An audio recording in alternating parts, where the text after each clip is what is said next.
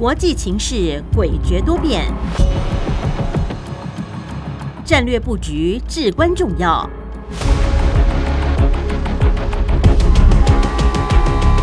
关心台海局势发展，请听汉声电台《国际战略风云录》。曾福生带您拓展国际视野，掌握先机。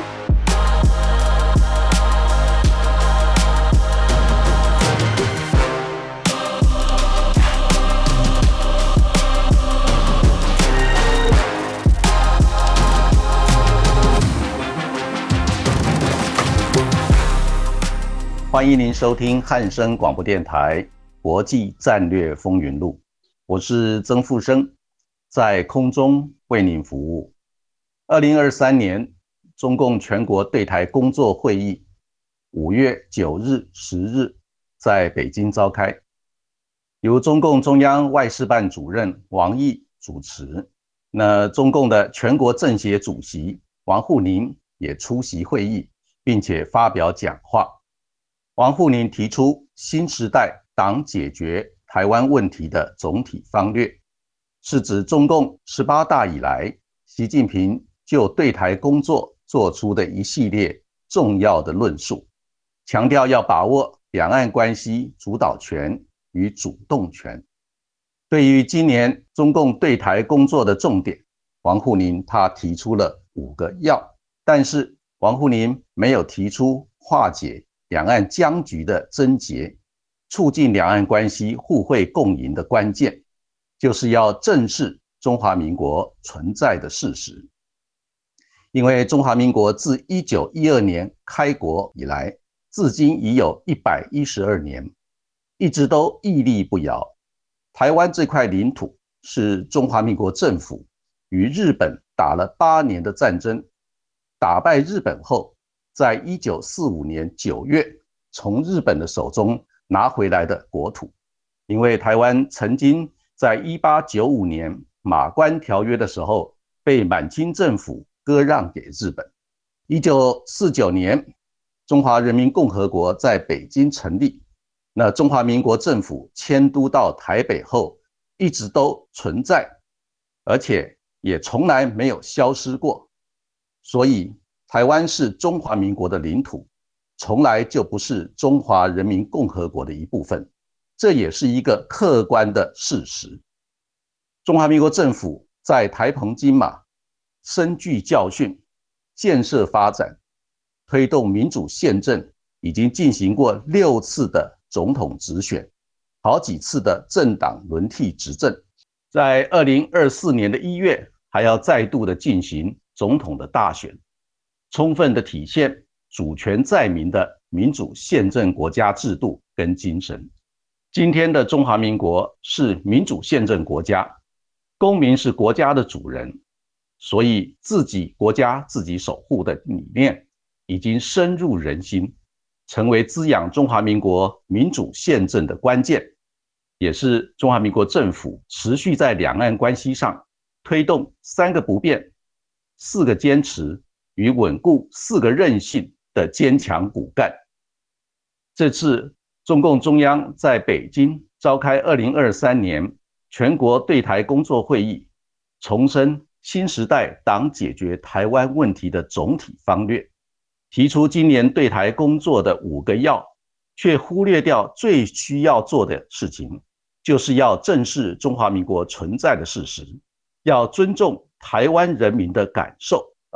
所以，我们今天特别提出啊，我们的主张，那呼吁所有相关国家的相关决策人士们，应该一起共同来思考，那一起为促进台海两岸和平稳定发展做出正确的选择。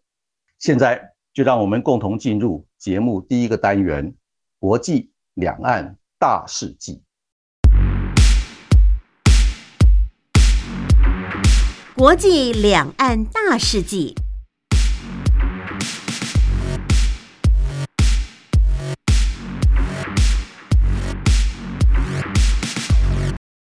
在本周国际两岸大事记的部分，首先，总统蔡英文表示，希望透过教招训练，让大家更熟悉暂时不同状况的应变。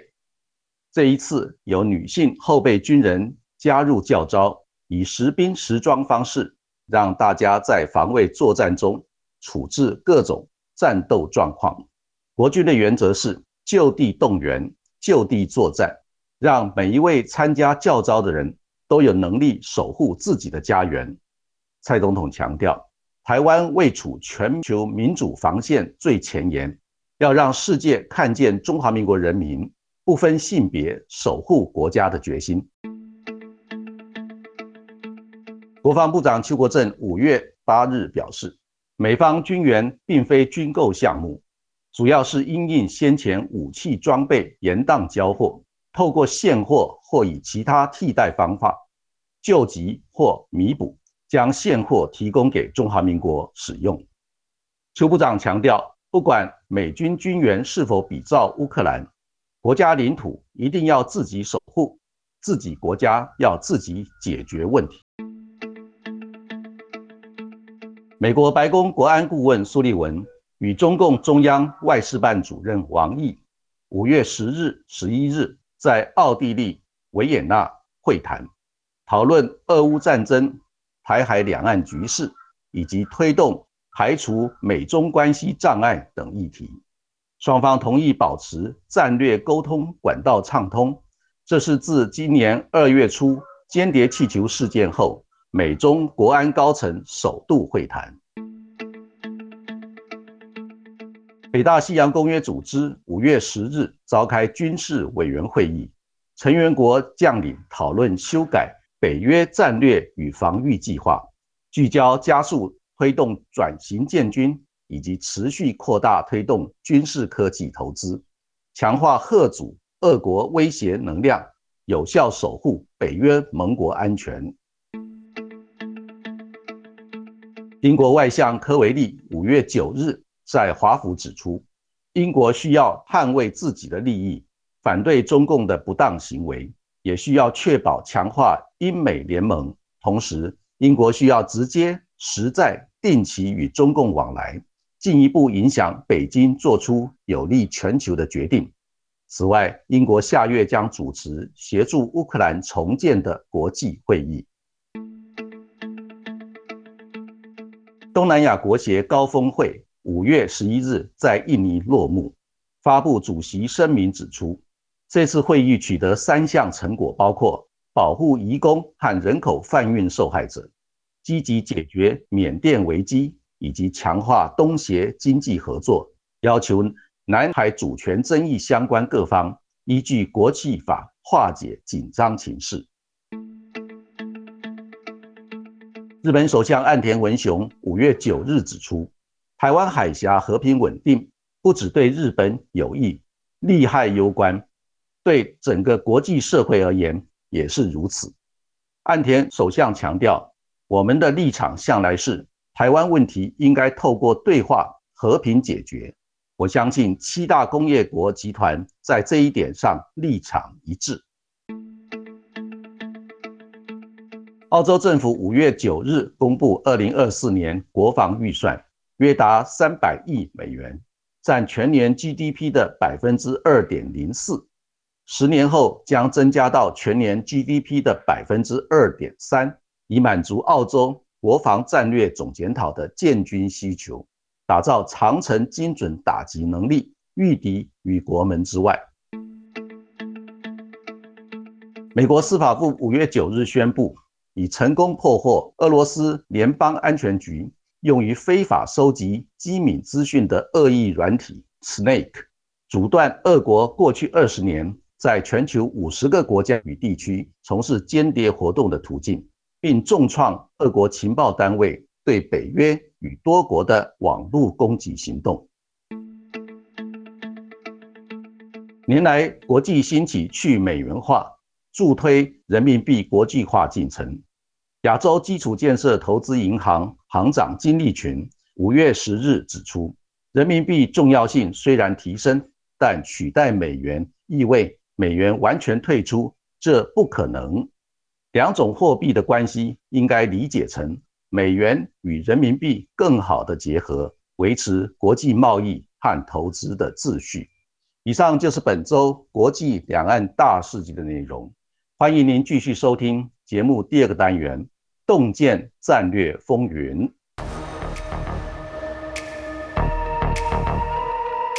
洞见战略风云。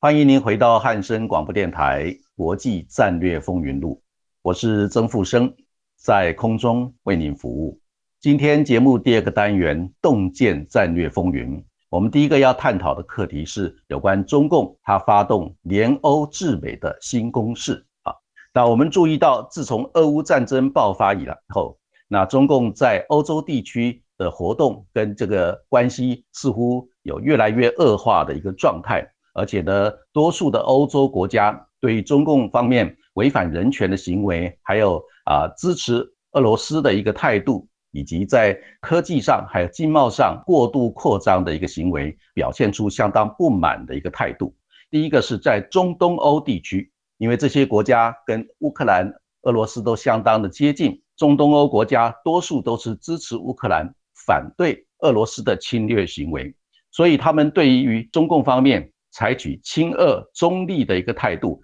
并没有来谴责俄罗斯侵略乌克兰的一个行为啊，表示相当的不满。那在过去呢，中东欧地区的国家曾经跟中共建立十四加一的合作机制。那这十四加一的合作机制曾经是十七加一的合作机制，但是有波罗的海三小国退出了啊这个中东欧的合作机制。现在只剩下十四加一，就是十四个中东欧地区的国家加上中国大陆形成的一个合作机制。但是呢，目前多数的这些中东欧国家对于中共的态度表示不满，而且呢，大陆方面在最近的几年对于中东欧地区投资活动呢也越来越萎缩，甚至于有百分之六十左右的原来的投资计划都终止或者是暂缓。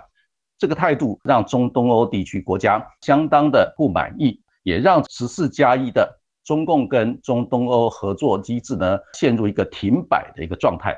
再来就是有关西欧的地区的国家，他们在俄乌战争爆发以后，更积极的配合美国所发起的叫美欧贸易与科技委员会。这个美欧贸易与科技委员会呢，主要的目的就是美国跟欧盟国家，尤其是西欧的发达国家共同组成的一个针对于对中国大陆高科技出口管制审核，还有在经贸上一些不公平的市场贸易行为所形成的一个合作组织。那每年会定期开会来审核如何来强化对中国大陆高科技出口的管制措施。还有就有关大陆方面在经贸上、在市场保护上或者其他相关的一些不公平的市场贸易行为呢，进行管制跟制裁的活动。所以呢，从这个角度来看，那西欧国家也越来越配合美国执行对中国大陆的科技战跟贸易战的一个做法，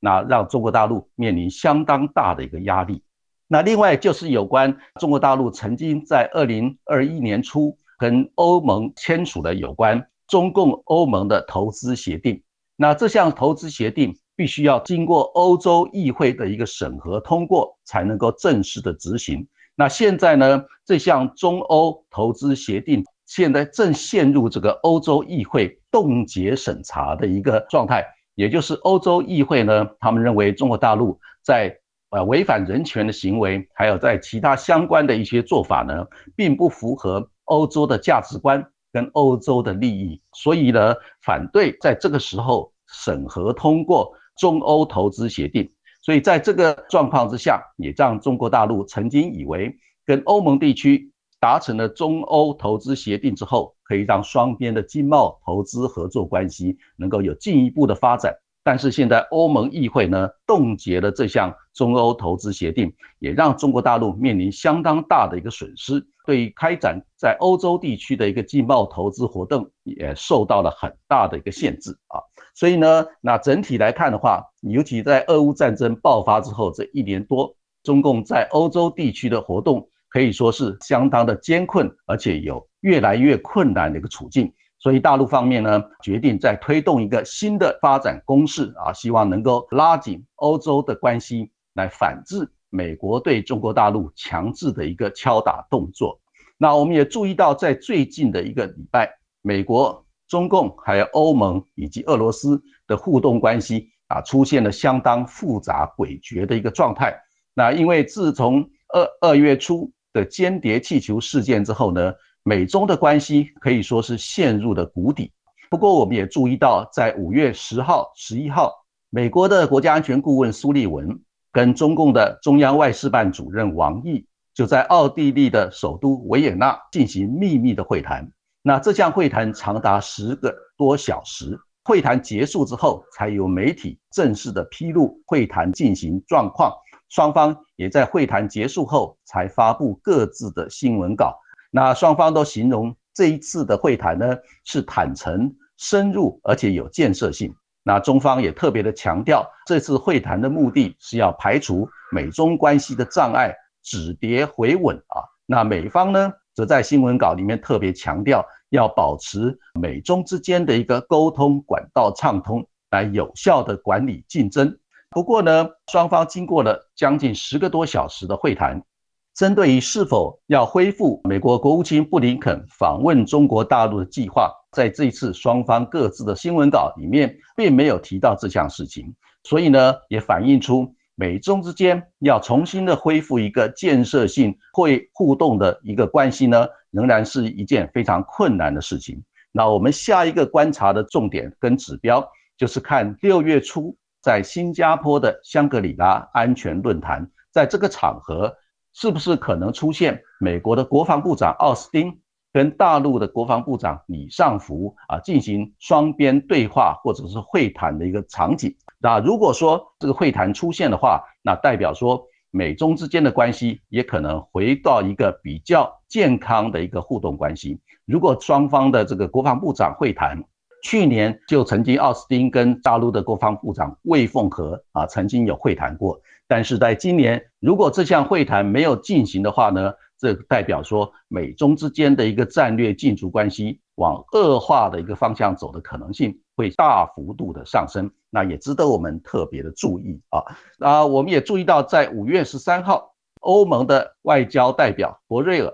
在瑞典，他指出，因为欧盟国家的外交部长加上日本的外务大臣。在瑞典的首都斯德哥尔摩啊，进行了欧盟跟日本的一个啊重要的外交部长高峰会议。在这项外交部长高峰会议里面呢，欧盟的这个外交代表他特别强调，那欧盟已经决定要来重新调整对中共的一个政策，已经达成基本的共识。这个共识呢有三项特点啊，第一项就是欧盟将减少对中国大陆的经贸的依赖。但是呢，欧盟不会在经贸跟科技上跟中国大陆脱钩。那第二个特点呢，就是欧盟将跟中国大陆进行密集的接触啊，共同来应对气候变迁等全球性的一个议题啊。那第三项特点就是，那欧盟会支持乌克兰啊，欧盟继续支持乌克兰的立场不变。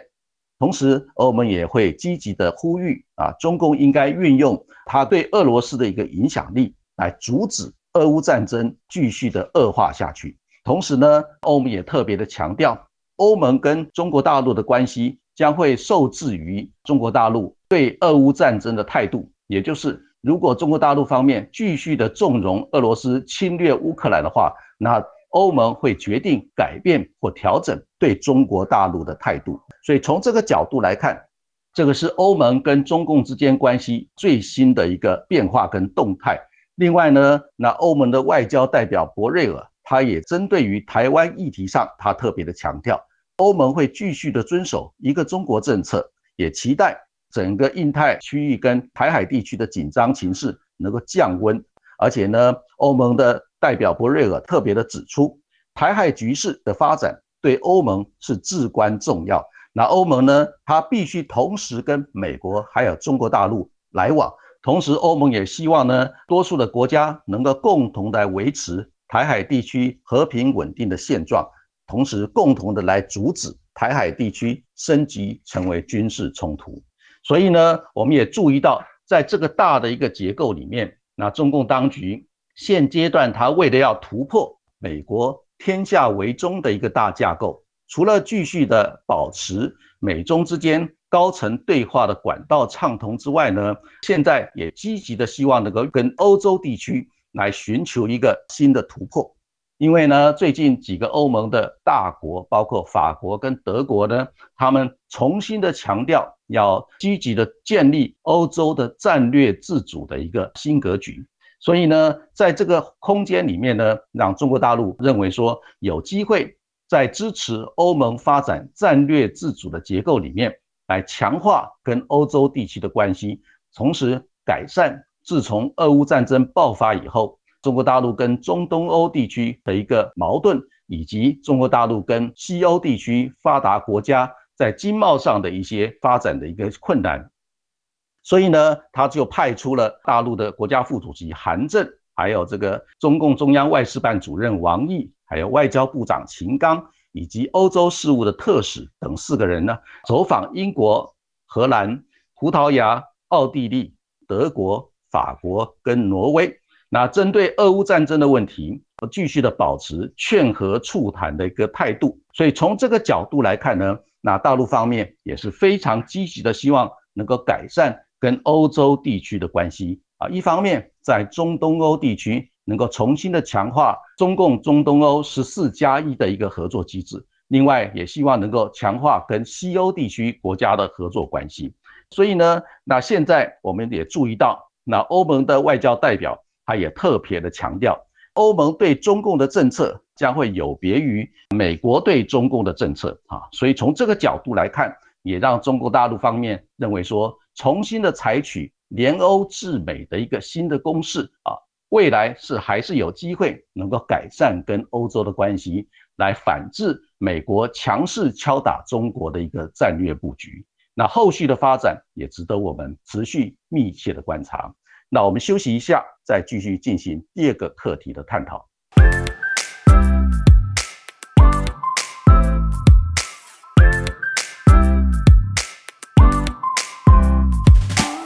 欢迎您回到汉声广播电台《国际战略风云录》，我是曾富生，在空中为您服务。今天洞见战略风云，我们第二个要探讨的课题。是有关七大工业国集团会议，也就是 G7 在广岛的峰会最新发展的一个状态。那我们都了解，G7 广岛峰会将会在五月十九日到二十一日在日本举行。那美国总统拜登日前表示，如果说美国府会就有关提高举债上限的协商陷入僵局的话，他可能会取消五月的亚洲行。那 G7 峰会也可能会采取视讯的方式来召开。那这一项决定呢，到目前为止仍然保持大家都密切的关注，因为现阶段呢，美国正陷入一个举债上限是否提高的一个政治僵局。那美国国会众议院现在是由共和党掌握多数，那共和党坚决的表示，拜登政府必须要删减部分的政府预算支出。才能够提高举债上限。那拜登政府呢就表示，如果要删减预算支出的话，那就请共和党提出该删减哪些项目。那这样子的话呢，可以进行进一步的协商。不过呢，现在的拜登政府他特别的强调，希望共和党众议院呢啊掌握多数的众议院呢啊能够无条件的提高举债上限，让整个美国社会呢能够恢复一个正常运作的管道。所以双方之间现在有这个政治上的一个僵持，那到目前为止呢，仍然没有一个解决的方案。所以美国总统啊拜登是否能够如期的到日本来参加 G7 广岛的峰会，到目前为止仍然是一个未知数。那我们当然希望呢，美国政府跟国会能够赶快的就有关提高举债上限这个政治僵局赶快的化解，让全世界呢。都能够摆脱可能会陷入金融危机的一个恐惧的一个阴影之下。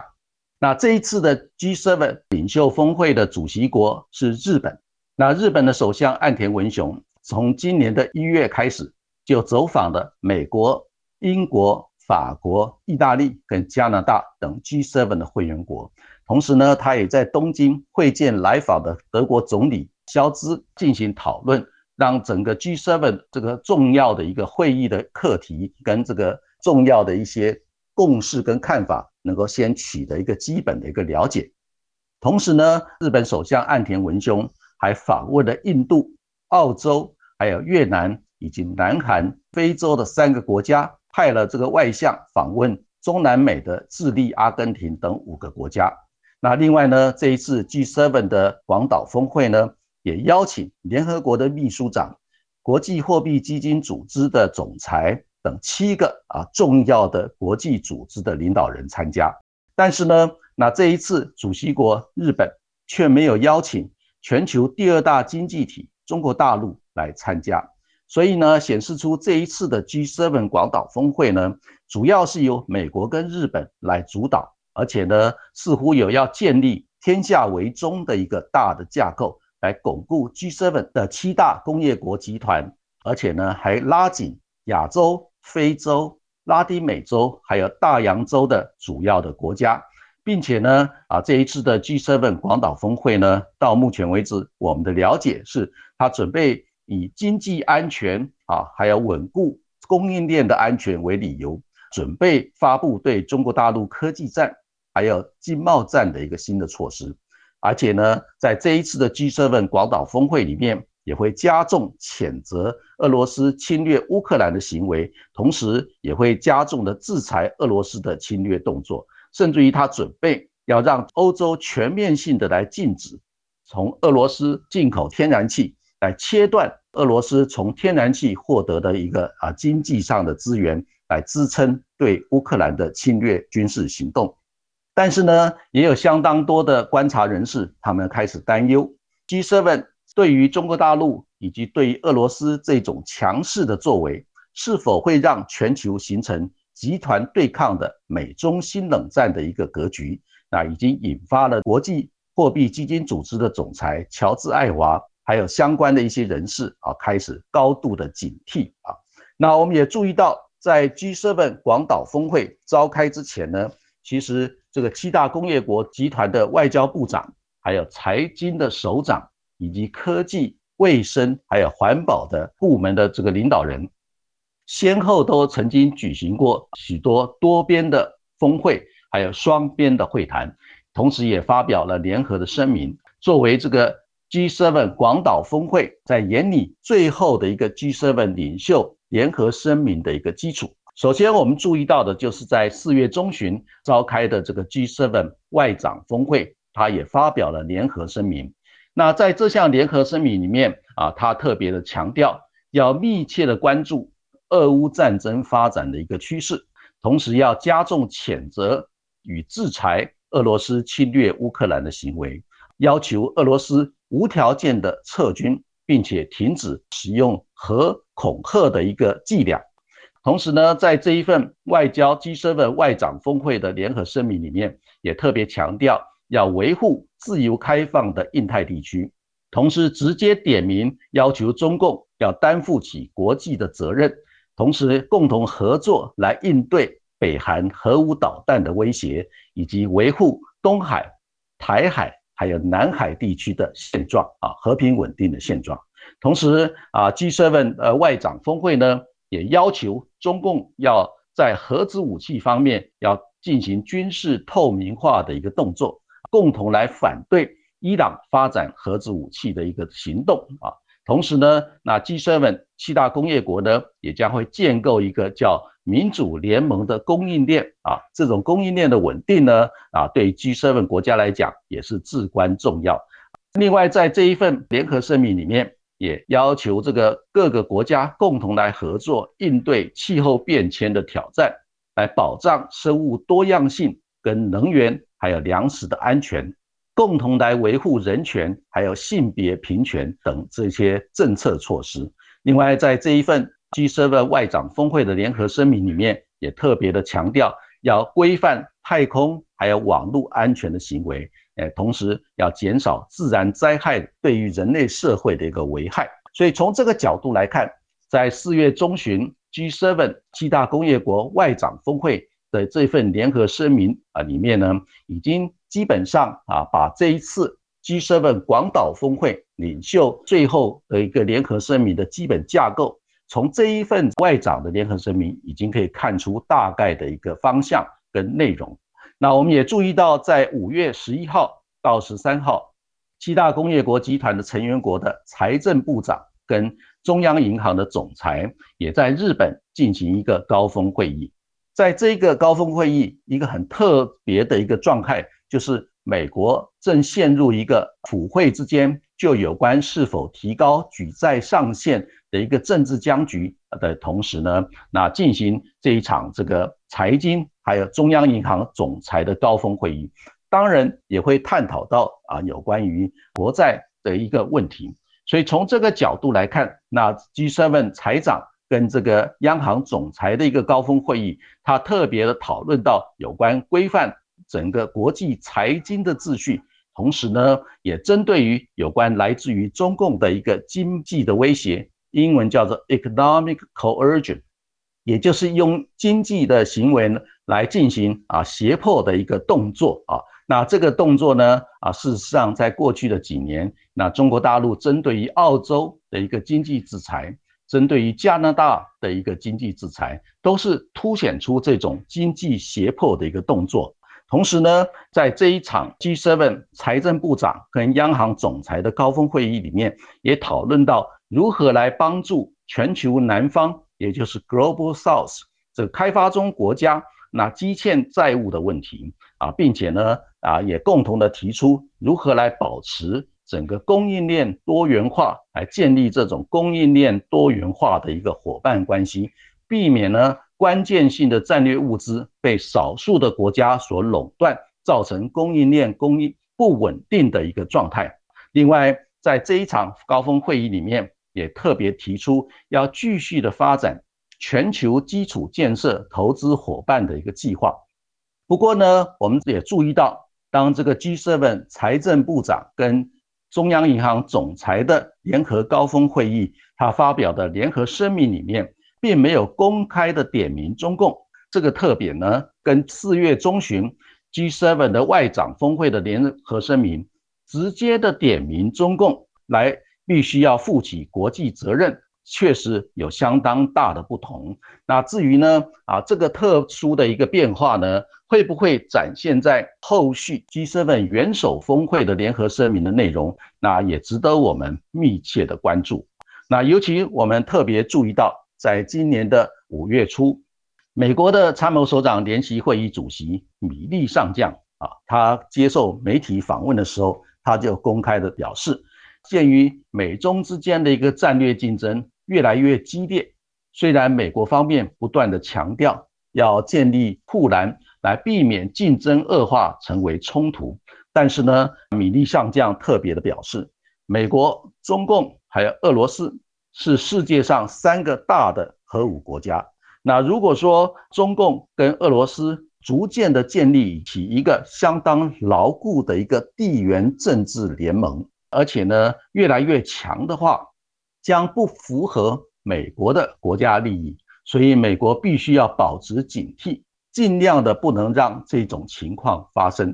所以从这个角度来看，那这一次 G7 的广岛峰会，如果说真的持续的不断的祭出针对于敲打中国还有削弱俄罗斯的新措施，包括在这个四月中旬 G7 的外长峰会联合声明里面，直接的点名要来强势的制裁俄罗斯。同时要求中共负起国际责任，并且呢，要求中共在核子武器、军力方面要进行透明化的一些动作，而且要建立民主的供应链、经济安全等等的措施，来强势的在科技战跟经贸战方面呢，来敲打中国。那这种措施呢，可能会造成俄罗斯跟中共之间结合，形成一个更加稳固的一个政治联盟。啊，虽然说这些敲打的做法有助于美国持续的保持啊优势的地位，但是呢，也可能会促使中共跟俄罗斯结盟成为一个事实。那如果说这种状况越来越明显的话，也会对西方国家造成一个集团式对抗的一个压力，让全世界呢陷入一个美苏冷战还要危险的一个新格局。所以呢，我们注意到啊，现在呢有许多的国家也开始警惕啊这种发展趋势啊。所以在我们也比较在四月中旬 G7 外长峰会的联合声明，跟五月十一号到十三号之后 G7 的财政部长跟央行总裁峰会所发表的联合声明啊，确实有一些内容上已经出现变化。所以从这个角度来看，那是否是？啊，这些国家 G7 主要的国家也开始警惕到，如果过度的敲打中国、削弱俄罗斯的动作，让美中之间啊战略竞争越来越恶化，也促成了中共跟俄罗斯之间的一个地缘政治结盟更加的紧密，形成一个集团式对抗，让美中之间的新冷战直接的铺上台面。这种格局呢，对于整个人类社会将会形成一个。重大的挑战跟威胁，那值得我们高度的警惕。那我们也祝福 G7 广岛峰会能够顺利的进行，共同为这个全世界带来和平跟繁荣。以上就是本周汉声广播电台国际战略风云录的主要内容。谢谢您的收听，我们下个礼拜空中再见。